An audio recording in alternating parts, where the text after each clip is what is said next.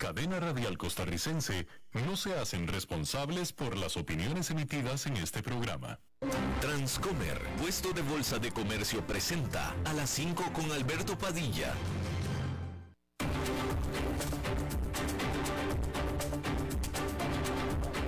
Inicia a las 5 con Alberto Padilla un programa diseñado con el objetivo de llevarte diariamente un tema de actualidad, acompañado siempre de reconocidos editorialistas, de lunes a viernes a las 5 de la tarde por CRC 89.1 Radio, a las 5 con Alberto Padilla. Hola, ¿qué tal? ¿Cómo le va? Saludos, bienvenidos a esta emisión. Yo soy Alberto Padilla. Muchísimas gracias por estarnos acompañando. Gracias por estar ahí Estamos transmitiendo desde la señal y las instalaciones de CRC 89.1 Radio en San José, Costa Rica. Estamos para todo el mundo de habla hispana a través de, en Estados Unidos, americano, en Sirius XM, canal 153. Estamos disponibles también en el canal de YouTube de este programa. Estamos disponibles en la página de Facebook, Facebook Live de este programa también así como en podcast, en las principales plataformas para ello, Spotify, Apple Podcast, Google Podcast y otras cinco importantes plataformas más. En esta ocasión me acompaña al otro lado de los cristales tratando de controlar los incontrolables el señor David Guerrero y la producción general de este programa desde Bogotá, Colombia, a cargo del señor Mauricio Sandoval. Bueno, la economía global, como usted bien sabe, ya está siendo sacudida por la invasión rusa a Ucrania y desde antes por un aumento estrepitoso de la inflación. Y ahora, para que llueva sobre, mojado, China está sufriendo su segundo peor brote de COVID-19 desde que comenzó la pandemia y su draconiana política de cero COVID tendrá amplias repercusiones económicas a nivel mundial.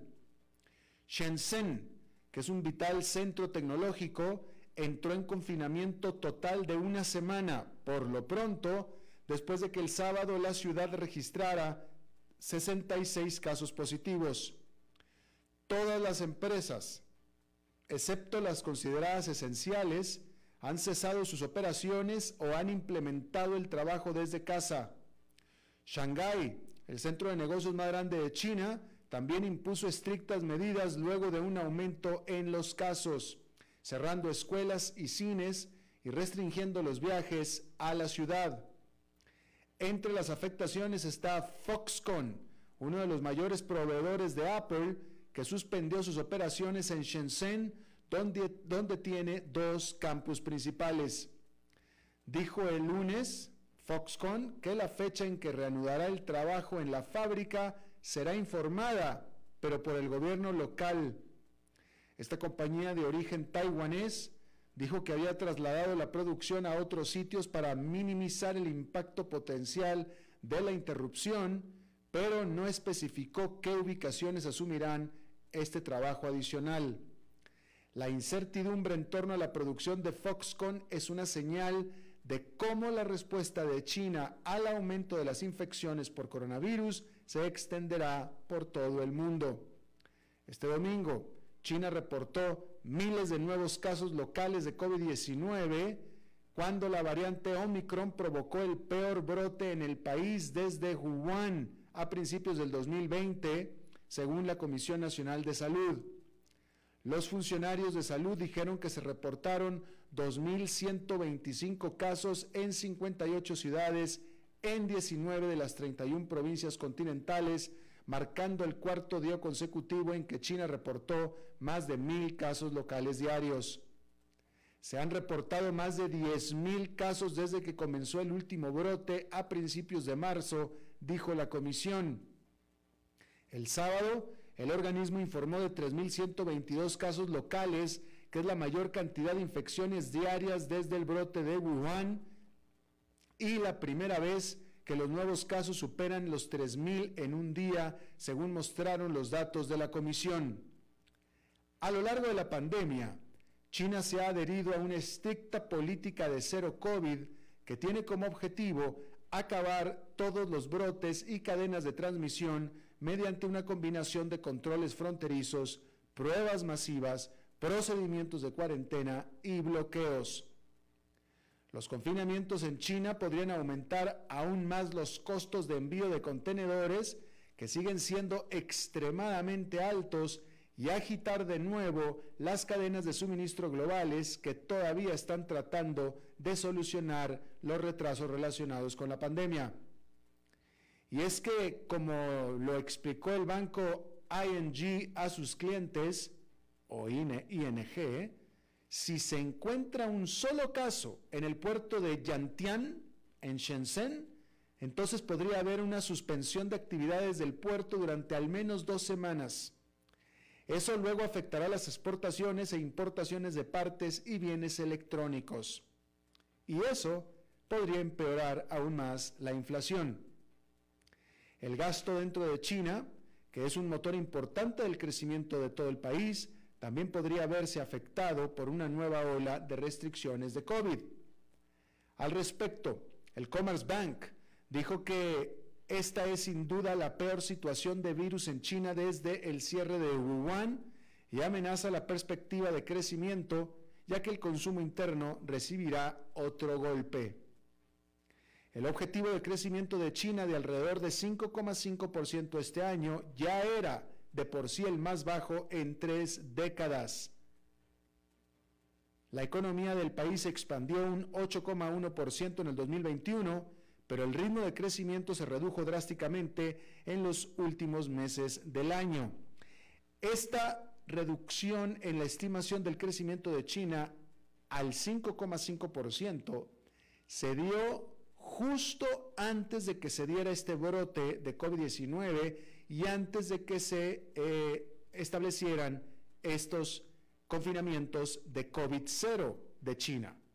Es decir, que muy probablemente esta reducción del estimado del crecimiento de 5,5% muy probablemente vuelva a ajustarse a la baja una vez que se factoree los efectos de estos nuevos confinamientos. Muy probablemente. Habrá que esperar.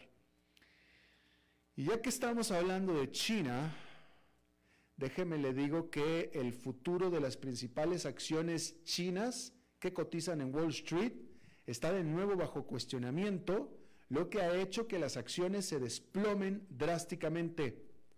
La Comisión de Bolsa y Valores de los Estados Unidos nombró el jueves a cinco empresas chinas que podrían ser eliminadas de los mercados bursátiles estadounidenses por no cumplir con los requisitos de auditoría que exigen las reglas en Estados Unidos.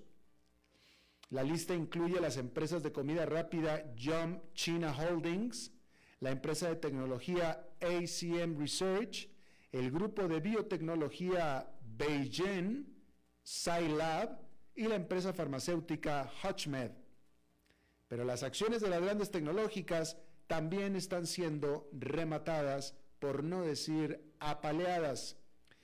Y es que a los inversionistas les preocupa que se agreguen más empresas a esta lista del regulador estadounidense. Así, Alibaba, JD.com, Baidu, todas estaban cayendo entre 10 y 20% este lunes en Wall Street, viniendo de también fuertes caídas el viernes.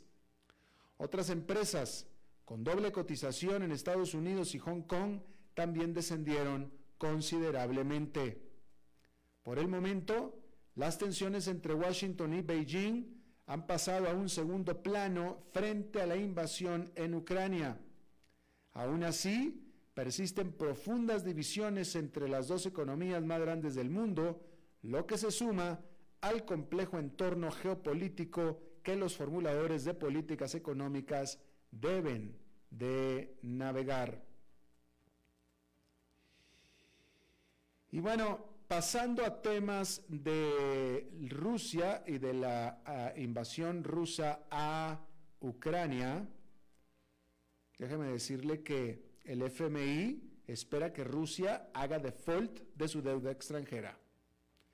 Porque un incumplimiento soberano ruso ya no es un evento improbable, dijo el domingo la directora gerente del Fondo Monetario Internacional, Cristalina Georgieva, al estar las sanciones económicas impidiendo que el país acceda a su gran cofre de reservas extranjeras y pague la deuda pendiente.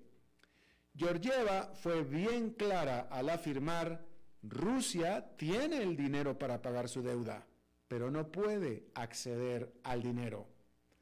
Rusia había acumulado aproximadamente 640 mil millones de dólares en reservas extranjeras desde la última vez que invadió Ucrania para anexarse a Crimea en el 2014 y sufrió una serie de sanciones económicas internacionales en represalia. En circunstancias normales, el Banco Central ruso podría haber utilizado esas reservas este mes para apuntalar el valor del rublo y salvar su economía, después de que las sanciones impuestas a Rusia por su invasión a Ucrania en febrero provocaron el hundimiento de la moneda. Sin embargo, el ministro de Finanzas ruso, Anton Zulianov, admitió el domingo en la televisión estatal que las sanciones de Estados Unidos, Europa y Japón significan que el Banco Central ya no puede acceder a aproximadamente la mitad de sus reservas de divisas.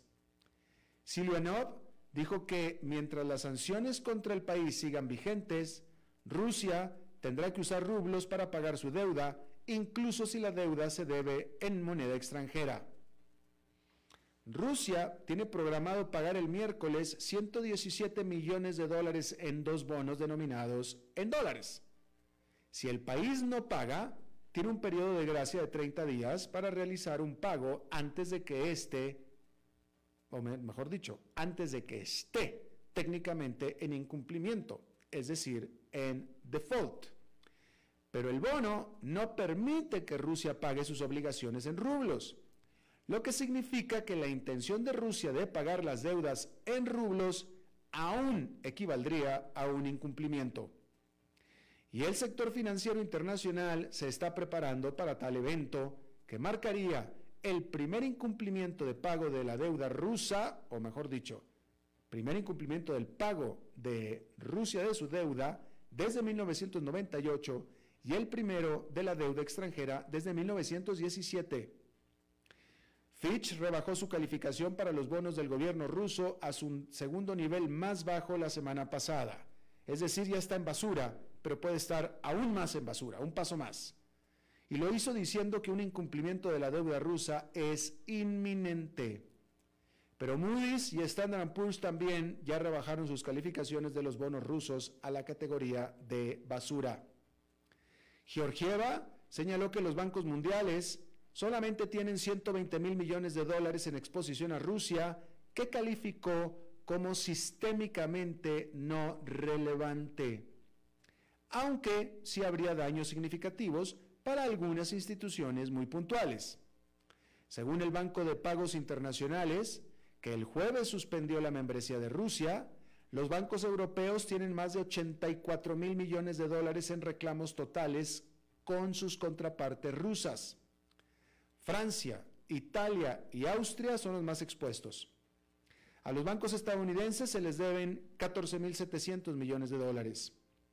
Mientras tanto, Rusia aún puede acceder a aproximadamente la mitad de sus reservas de divisas que se mantienen en monedas como el yuan chino o en activos como el oro.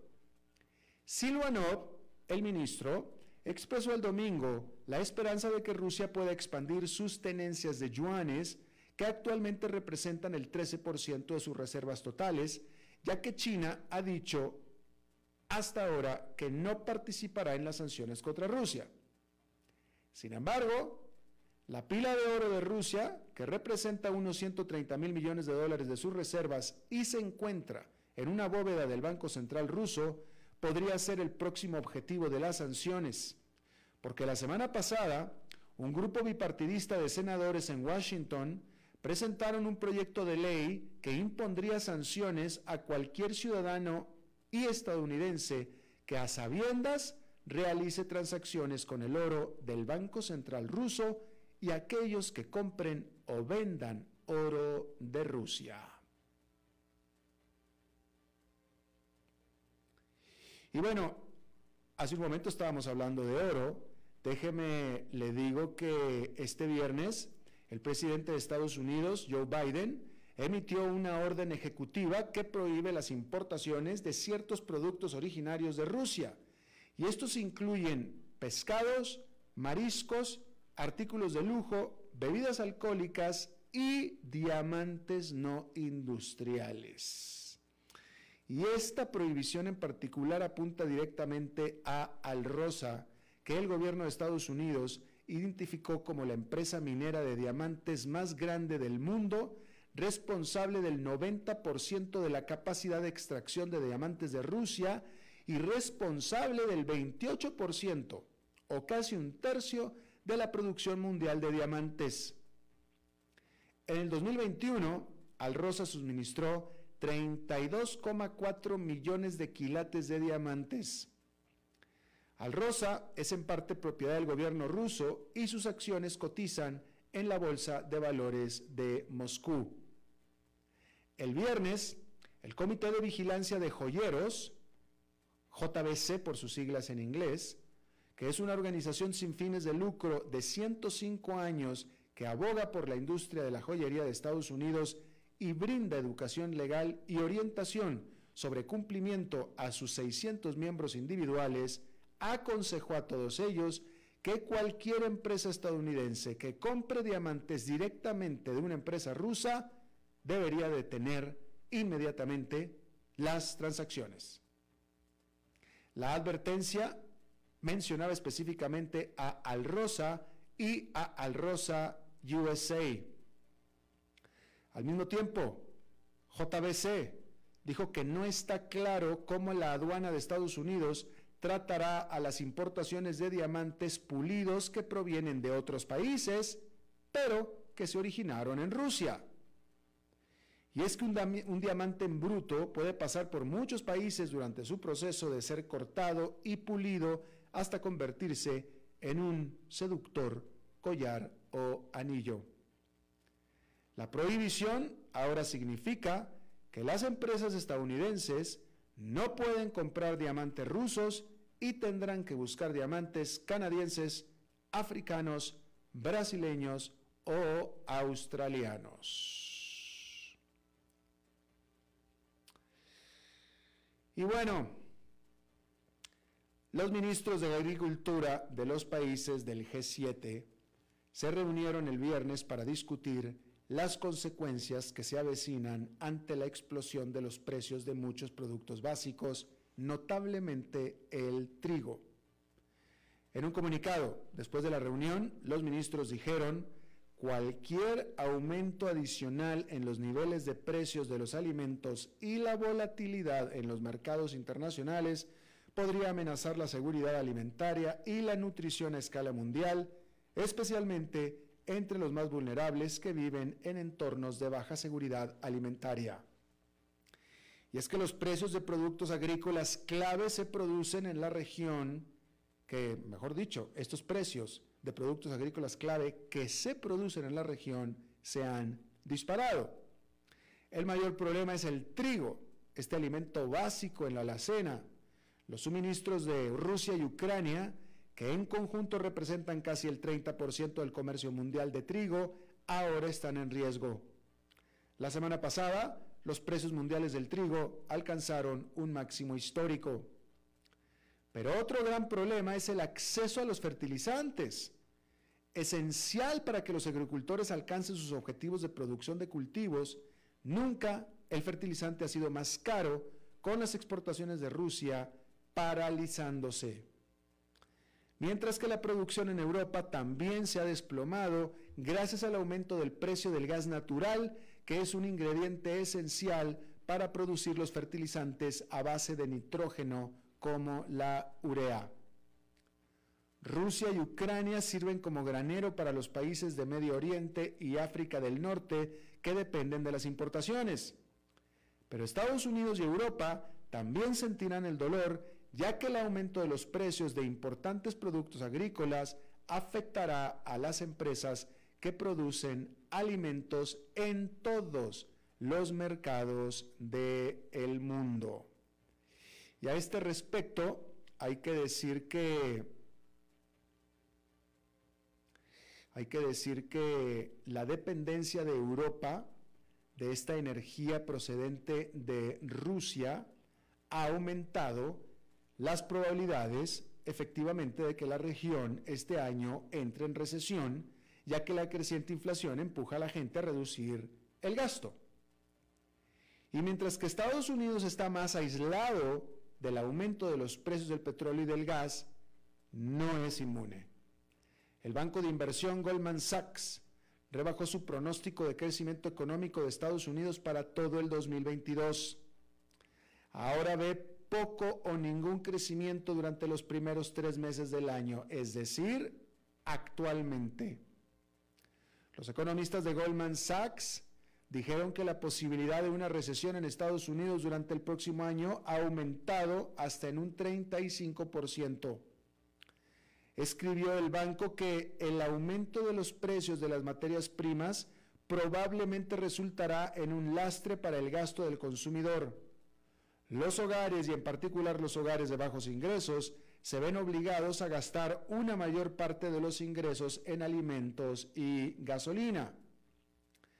Señalaron que los datos en tiempo real sobre la confianza del consumidor de las firmas Ipsos y Morning Consult muestran una clara disminución en la confianza del consumidor desde que Rusia invadió a Ucrania. Pero no será la única fuente de estrés. Las condiciones financieras también se han endurecido, lo que podría dificultar que las empresas accedan al efectivo. Los problemas de Europa también afectarán a las empresas estadounidenses con cadenas de suministro y operaciones globales. Y es que las duras sanciones impuestas a Moscú tras la invasión de Ucrania están golpeando a la economía de Rusia.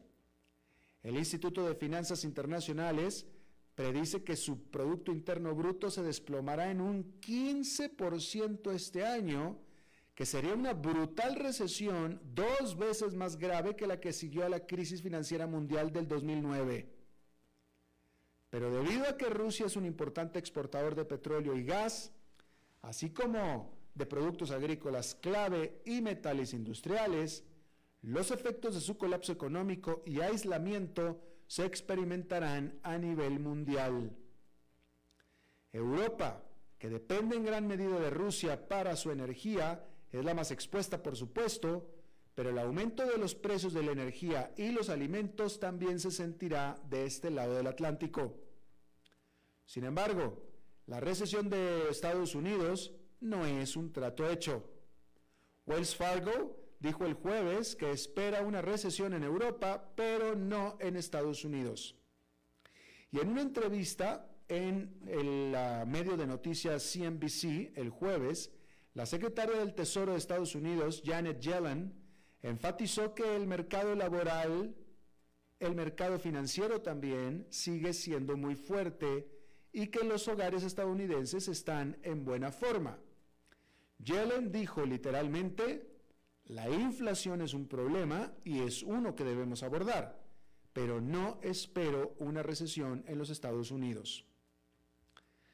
Pero los analistas de Goldman Sachs no son los únicos que observan que los riesgos están aumentando.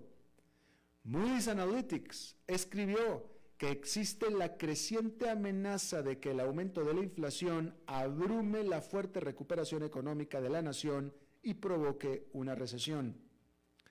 Esto aumenta la presión sobre la Reserva Federal mientras calcula su próximo aumento de tasas de interés.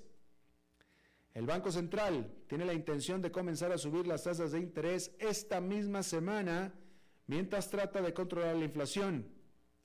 Sin embargo, si retira el apoyo a la economía de manera demasiado agresiva, podría aumentar la probabilidad de una recesión. Por su parte, el Banco Central Europeo dijo el jueves que reforzará los flujos de dinero antes de lo esperado a pesar de la guerra en Ucrania. Este tono agresivo sorprendió a los inversionistas. La alta inflación y el crecimiento económico más lento junto con la incertidumbre sobre cuánto pueden hacer realmente los bancos centrales para intervenir, no inspirarán confianza a los inversionistas a medida que continúa la guerra. Wells Fargo redujo su objetivo para el indicador SP500 para el 2022, aunque todavía cree que el índice podría aumentar considerablemente desde los niveles actuales. Sin embargo, el banco calcula que es probable que las condiciones económicas vinculadas a la guerra afecten los resultados corporativos, lo que pesará sobre las acciones.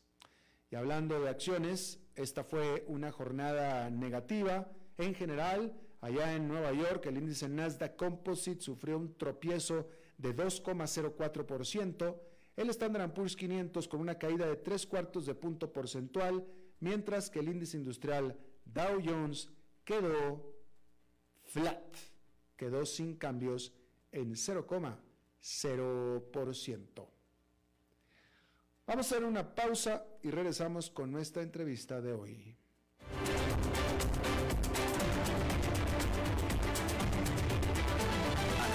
Con Alberto Padilla, por CRC 89.1 Radio. El valor en la ética incluye no tener miedo de lo que se dice y a quién se le dice, sin importar las consecuencias o represalias que puedan sobrevenir.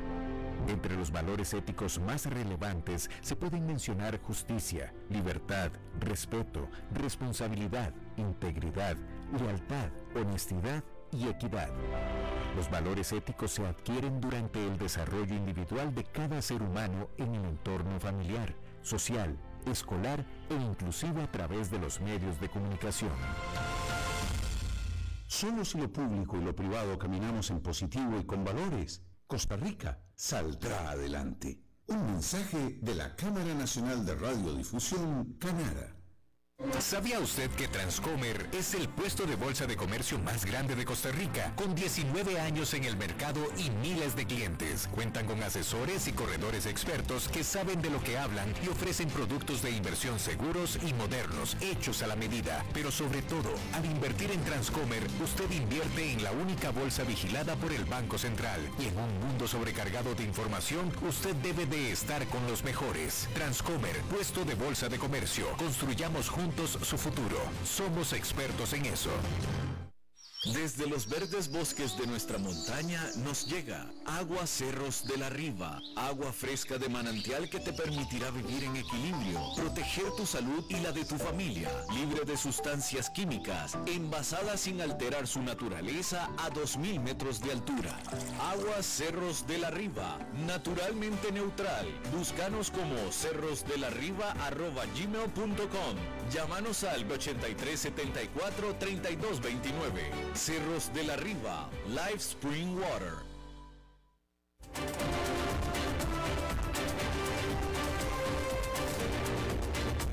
Seguimos escuchando a las 5 con Alberto Padilla.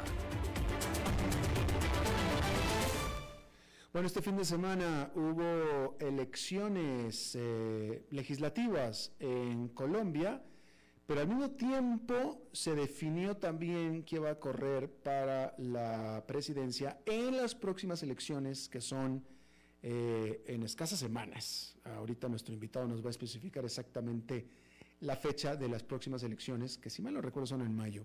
Pero para eso vamos a hablar con él. Pero, eh, pues como ha venido siendo en casi todos los países de América Latina, excepto en Costa Rica, voy a decir que Costa Rica Totalmente la excepción donde los dos candidatos a la segunda vuelta son dos centristas, más centristas derechistas, centro derecha, centro derecha. Pero la regla en América Latina son los extremos y Colombia no es la excepción. Quedan candidatos de extremo, extrema izquierda, extrema derecha. Está con nosotros Miguel Fierro, él es abogado, politólogo, analista político internacional. Miguel, muchísimas gracias por estar con nosotros. Alberto, muy buenas noches. Un saludo especial para usted y para su amplia audiencia. Gracias, muy amable. Cuéntanos, eh, a ver, Petro, que es de izquierda, bien izquierda, queda perfilado para la presidencia. ¿Qué más se desprende de este periodo electoral de este fin de semana? Efectivamente, el candidato de la extrema izquierda, bien mencionado, eh, Gustavo Petro, ya tiene una candidatura definida, digámoslo así, por medio de la fe pública de las urnas, toda vez que Gustavo Petro lleva haciendo campaña desde el 2010 hacia la presidencia de la República ocasión a la que aspiró por primera vez y con ocasión a esta consulta interpartidista, que es la segunda vez que se desarrolla en Colombia, la primera vez fue hace cuatro años, algo así como en el resto de América Latina y en el mundo conocemos como unas primarias, pero interpartidistas, Gustavo Petro logró consolidarse como lo que ya era un secreto a voces, una candidatura ya plenamente definida con una votación que para la lectura del análisis político hay de todos los gustos, los que manifiestan que Gustavo Petro les fue muy bien, porque toda vez que alcanzó una votación cerca de los cuatro millones y medio de votos, un poco menos,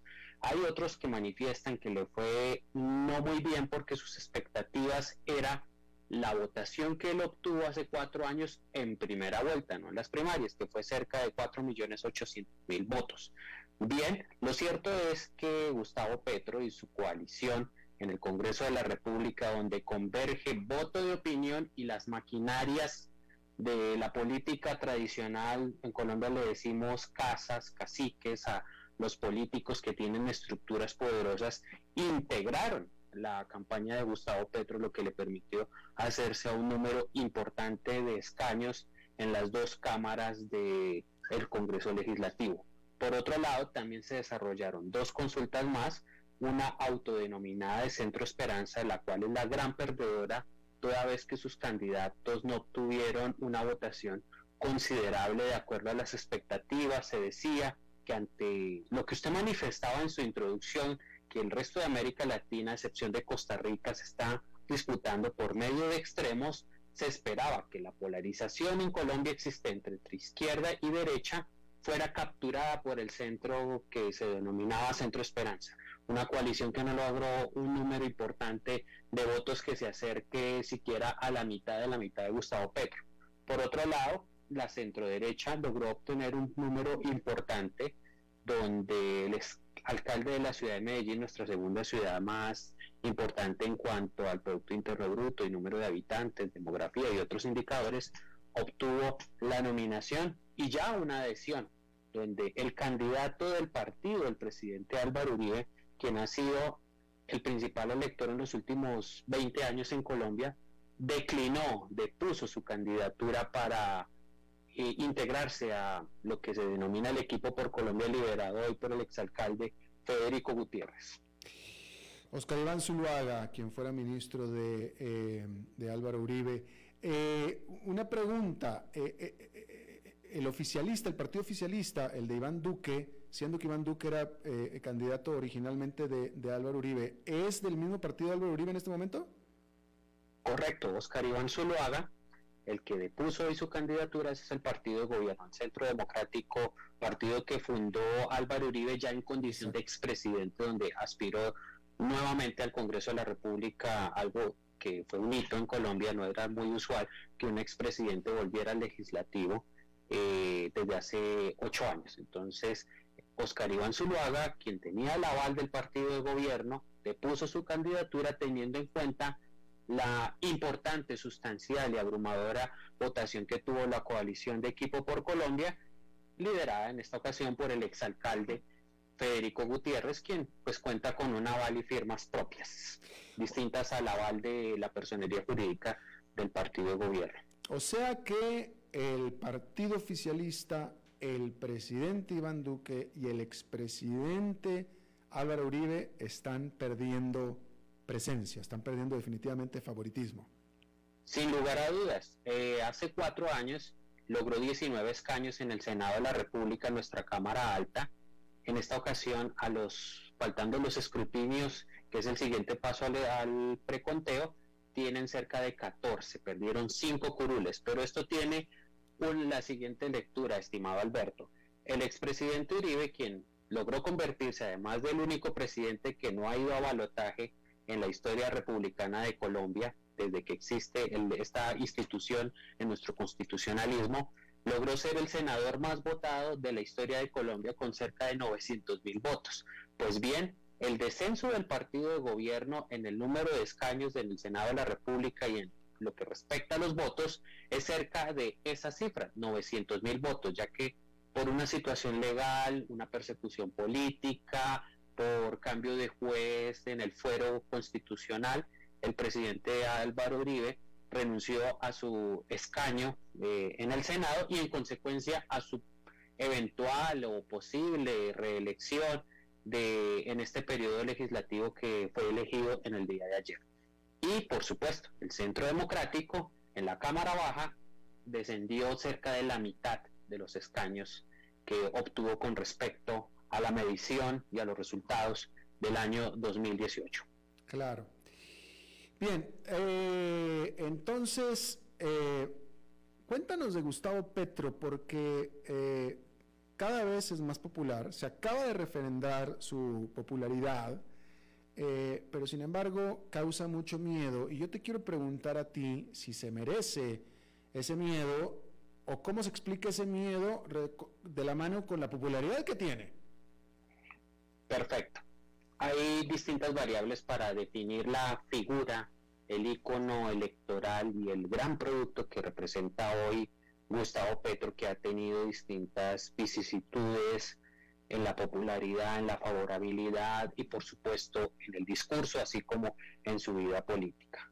Gustavo Petro, es, eh, su origen se remonta a un ex guerrillero, un ex terrorista, miembro del grupo M19, que junto con Pablo Escobar, que lo conocemos en todo el globo terráqueo, que fue este personaje, asaltaron el Palacio de Justicia, lo más sagrado de las instituciones en la judicatura en Colombia, un holocausto que todavía nos sanan dichas heridas. Gustavo Petro integró este grupo narcoterrorista, después, en virtud de acuerdos de paz, se desmovilizó, logró ser cónsul, luego logró embajador, luego fue representante a la Cámara durante dos periodos, senador de la República, candidato presidencial, eh, alcalde de la capital de la República, nuevamente candidato presidencial por la reforma política, hoy día es senador de la República, toda vez que el que pierde la elección presidencial en segunda vuelta,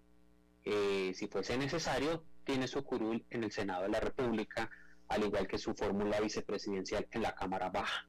Gustavo Petro, para hecho a destacar, estimado Alberto, fue quien le abrió las puertas a Hugo Chávez, recién este fue amnistiado por el entonces presidente Rafael Caldera. Fue Gustavo Petro quien en el marco de las alianzas, la construcción de lo que hoy conocemos como socialismo del siglo XXI, Foro de Sao Paulo, le abrió las puertas a Hugo Chávez cuando su candidatura era solamente una utopía. Lo demás ya es historia. El discurso de, Gustavo Petro ha tenido distintas matices que se han acomodado de acuerdo al cálculo político y electoral. Recordamos algunas entrevistas en el año 98 por muchos colegas suyos que lo acompañaron en, en, la cadena CNN y demás medios, que le preguntaban a Hugo Chávez si Fidel Castro era un dictador, manifestaba que sí, si iba a expropiar, decía que no, si iba a ahuyentar la inversión extranjera, decía que no, pero pues ya cuando obtuvo la, la condición de presidente electo y presidente en ejercicio, lo demás ya es historia. Gustavo Petro ha estado por el vaivén de ese tipo de aguas de acuerdo al discurso político. ¿Qué pasa?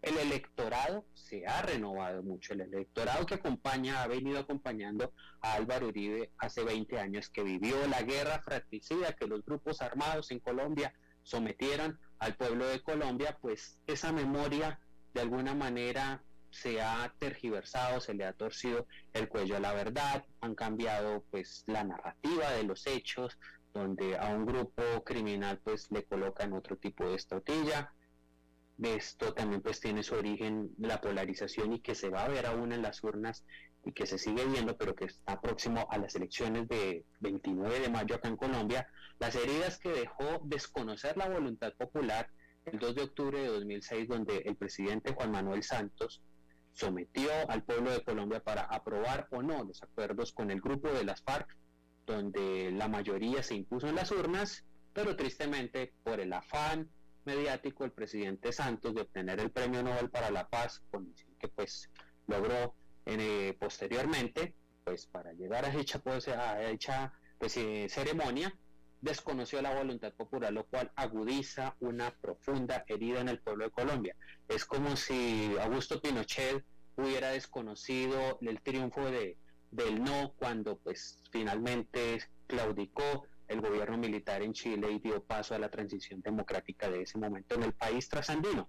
Pues bien, Gustavo Petro ha captado un electorado muy joven donde ha sido un instigador muy importante. Recordemos las manifestaciones que hubo desde el 28 de abril del año pasado, que fueron como más de 50 días donde el país estuvo sitiado, bloqueado, donde no había suministro de alimentos, donde bebés murieron, en niños menores de edad y mujeres murieron en las ambulancias porque los bloqueos instigados y liderados por Gustavo Petro atentaron contra un decálogo de derechos humanos de todo un colectivo social.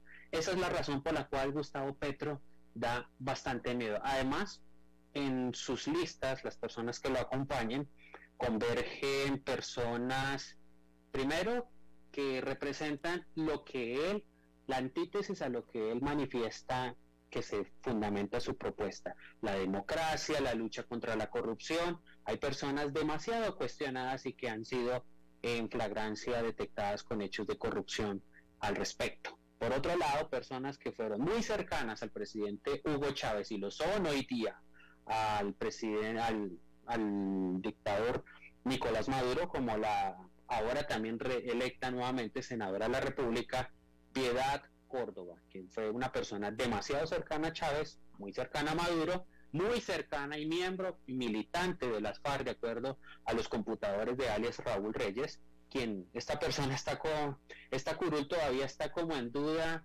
no porque haya sido electa, sino porque se posesione, ya que pues hay indicios muy fuertes de que el Departamento de Justicia de los Estados Unidos podría pedir en extradición a esta senadora por sus vínculos con las FARC en cuanto a lo que respecta la liberación de secuestrados, que la misma Ingrid Betancourt manifestó que ella tenía potestad en definir a quién se secuestraba, a quién se liberaba, y ahora por un hecho que mueve mucho la, la política en América en las Américas, con respecto a Alex Saab, el principal asesor y cercano a Nicolás Maduro. Parece que Piedad Córdoba fue el linking entre el régimen de Venezuela y y este empresario de origen colombiano. Entonces está muy cuestionada esa lista de Gustavo Petro, por lo que representa no la izquierda democrática en sentido pleno estricto de la palabra, sino una izquierda, pues algunos eh, un poco contundentes y vehementes en el discurso la titulan como la izquierda carnívora, la que está a la izquierda de la extrema izquierda. Estamos con Miguel Fierro, abogado, politólogo y analista político internacional, hablando sobre las elecciones en Colombia. Eh, y eh, Miguel, ya, ya, ya estamos por sobre tiempos, pero y sin embargo, ahorita estabas dando una explicación sobre lo que era eh, Pietro, este, pero sin embargo, a pesar de, es muy popular. Pareciera claramente que la mayoría del pueblo colombiano lo quiere y quiere que sea el próximo presidente. Ah, el discurso, fuiste bastante claro con describiendo a Pietro, pero la pregunta es, ¿él es populista? ¿Promete grandilocuencias como Hugo Chávez, etcétera? Yo voy a darle de comer a todo el mundo, todo el mundo va a estar este, saludable y con educación, etcétera? O, es que simplemente el pueblo de Colombia se hizo izquierdista y punto? No, Alberto, el, el, pueblo de Colombia está lejos de ser de izquierda, así como el pueblo de Venezuela no era comunista. La Venezuela antes de Chávez no era ni comunista ni socialista, sino consumista. En esa perspectiva, Colombia Estado tenemos el espejo de Venezuela, sino que el origen responde a la revolución cultural donde, como lo mencionaba anteriormente, el electorado que hemos visto, la guerra fratricida a la cual nos sometió los grupos armados, eh, mayormente de izquierda en Colombia, eh, ese electorado pues se está renovando, envejeciendo, muriendo, y los jóvenes pues están siendo fuertemente manipulados en cuanto a lo que ocurrió en la reedición de la historia, torcerle la verdad. Las propuestas son exactamente del mismo tinte, del mismo carácter a la del populismo de Hugo Chávez, reinventados para estos tiempos, un candidato donde manifestaba que la solución para la crisis que generó, una crisis global, lo que fue la, la pandemia, donde toda la economía mundial del globo terráqueo se afectó, que para el caso del lo respecto de Colombia la solución era imprimir billetes y regalarlos absolutamente a todo el mundo. Donde nos, Colombia es un país petrolero lejos de estar a la altura de la producción de lo que fue Venezuela. Hoy día sí producimos más crudo que Venezuela, pero somos un país petrolero donde nuestros principales ingresos como nación vienen del crudo. Eh, Gustavo Petro ha manifestado en esta nueva agenda contra el fracking, ambientalista y demás, que hay que acabar el petróleo como principal ingreso de la nación y establecer eh, el turismo. Entonces uno pregunta, ¿y cómo se van a movilizar las personas que vengan a visitarnos de cualquier parte del globo terráqueo, por ejemplo de Europa, del lado del otro lado del Atlántico, nadando, con qué tipo de combustible y demás? Son unas propuestas que son totalmente descabelladas al respecto, que no tienen un sustento técnico, sino populistas donde las personas que lamentablemente carecen de educación, esos discursos conmueven profundamente. Y es ahí donde se empieza a ser popular, pero cuando se tiene que aterrizar, eh, eso se vio perfectamente en Venezuela. Lamentablemente, nosotros con la historia que tenemos al lado, que donde tenemos una diáspora muy alta de venezolanos por todo el continente, donde Colombia es el principal receptor, donde con toda su tragedia vienen eh, a nuestro país, donde en la medida de nuestras posibilidades le abrimos la, la, puerta a nuestros hermanos venezolanos, porque somos hermanos, solamente nos separa una línea imaginaria, sin ese espejo retrovisor que no lo valoramos en el electorado, pues pareciera increíble que no aprendiéramos la lección, con la diferencia de que Venezuela fue un país en vías del desarrollo, Colombia siempre, nunca, nunca ha estado en esa perspectiva, aunque en el, comenzando la década del 2000 en el gobierno del presidente Álvaro Uribe tuvimos un crecimiento económico del 7%, sin embargo Colombia está lejos de lo que fue la Venezuela antes de Hugo Chávez,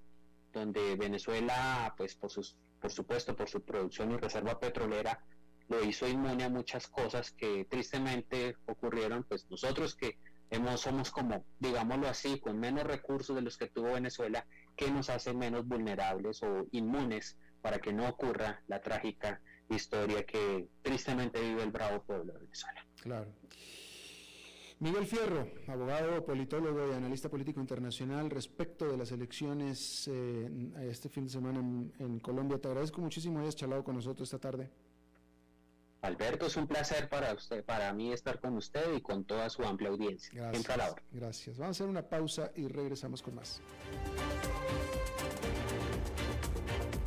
A las 5 con Alberto Padilla por CRC 89.1 Radio. El valor en la ética incluye no tener miedo de lo que se dice y a quién se le dice, sin importar las consecuencias o represalias que puedan sobrevenir. Entre los valores éticos más relevantes se pueden mencionar justicia, libertad, respeto, responsabilidad, integridad, lealtad, honestidad y equidad. Los valores éticos se adquieren durante el desarrollo individual de cada ser humano en el entorno familiar, social, escolar e inclusive a través de los medios de comunicación. Solo si lo público y lo privado caminamos en positivo y con valores, Costa Rica saldrá adelante. Un mensaje de la Cámara Nacional de Radiodifusión, Canara. ¿Sabía usted que Transcomer es el puesto de bolsa de comercio más grande de Costa Rica, con 19 años en el mercado y miles de clientes? Cuentan con asesores y corredores expertos que saben de lo que hablan y ofrecen productos de inversión seguros y modernos, hechos a la medida. Pero sobre todo, al invertir en Transcomer, usted invierte en la única bolsa vigilada por el Banco Central. Y en un mundo sobrecargado de información, usted debe de estar con los mejores. Transcomer, puesto de bolsa de comercio. Construyamos juntos su futuro. Somos expertos en eso. Desde los verdes bosques de nuestra montaña nos llega agua Cerros de la Riva, agua fresca de manantial que te permitirá vivir en equilibrio, proteger tu salud y la de tu familia, libre de sustancias químicas, envasada sin alterar su naturaleza a 2.000 metros de altura. Agua Cerros de la Riva, naturalmente neutral. Búscanos como cerrosdelarriba.gmail.com Llámanos al 8374-3229. Cerros de la Riva, Live Spring Water.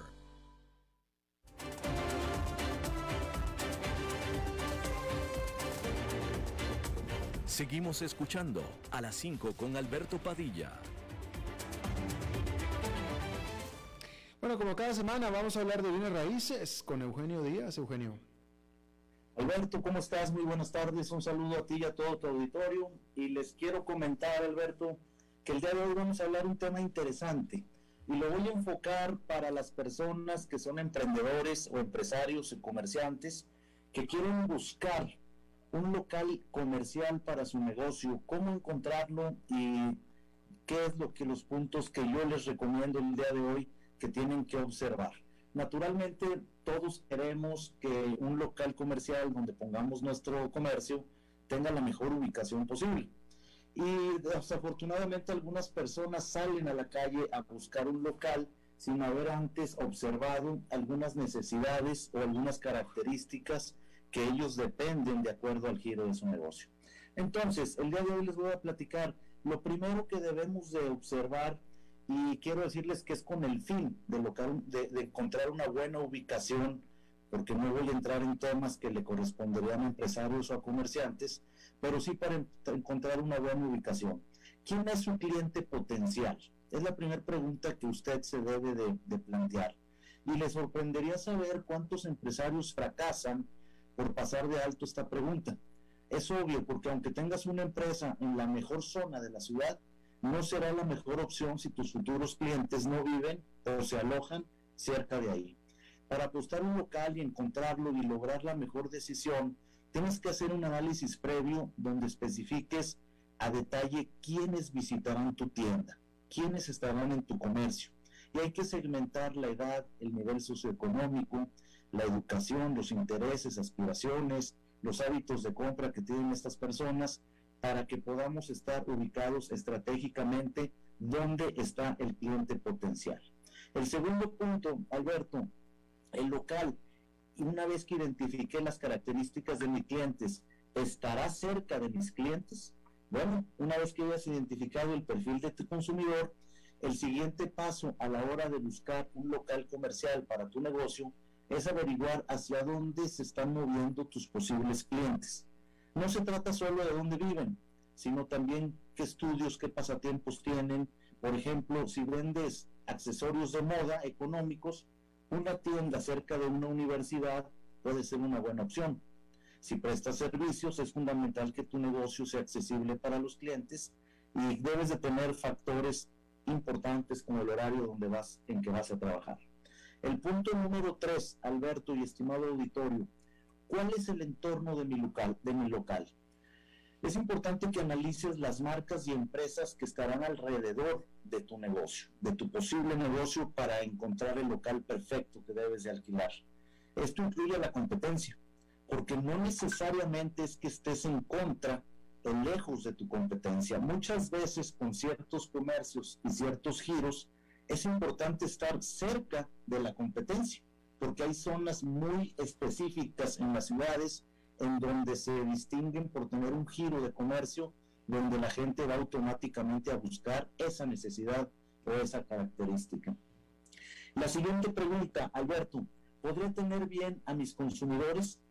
Bueno, para atender bien a tus consumidores necesitas, antes de salir a, a buscar un local comercial, necesitas tener la idea de cuántos metros cuadrados necesitas. Por ejemplo, si vas a tener un restaurante, ¿cuántos metros se reservarán para las mesas? ¿Dónde estará el espacio de la cocina, el baño? Si tendrás estacionamiento, no, etcétera.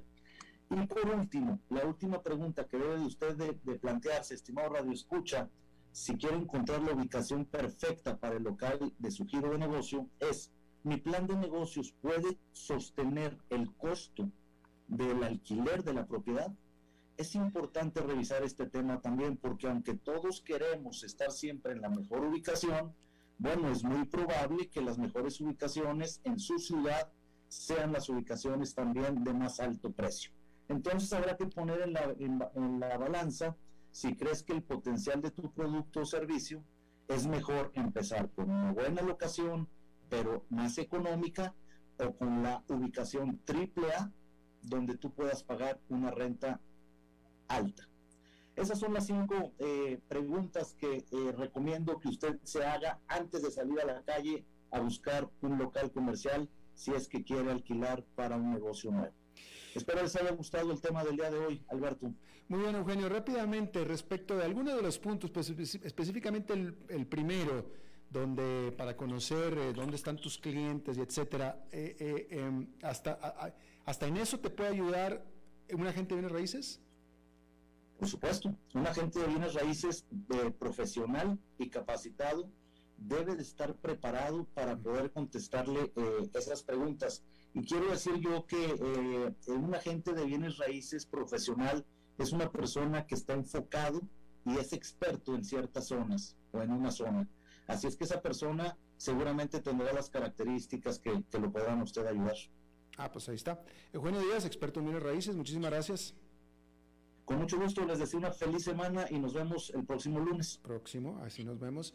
Bueno, eso es todo lo que tenemos por esta eh, emisión. Muchísimas gracias por habernos acompañado. Espero que termine su día en buena nota, en buen tono y nosotros nos reencontramos en 23, en 23 horas. Que la pase muy bien.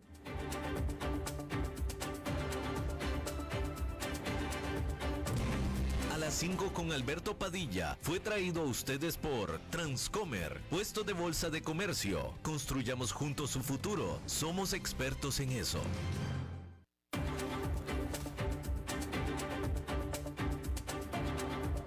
Concluye a las 5 con Alberto Padilla un programa diseñado con el objetivo de llevarte diariamente un tema de actualidad, acompañado siempre de reconocidos editorialistas, de lunes a viernes a las 5 de la tarde por CRC 89.1 Radio, a las 5 con Alberto Padilla.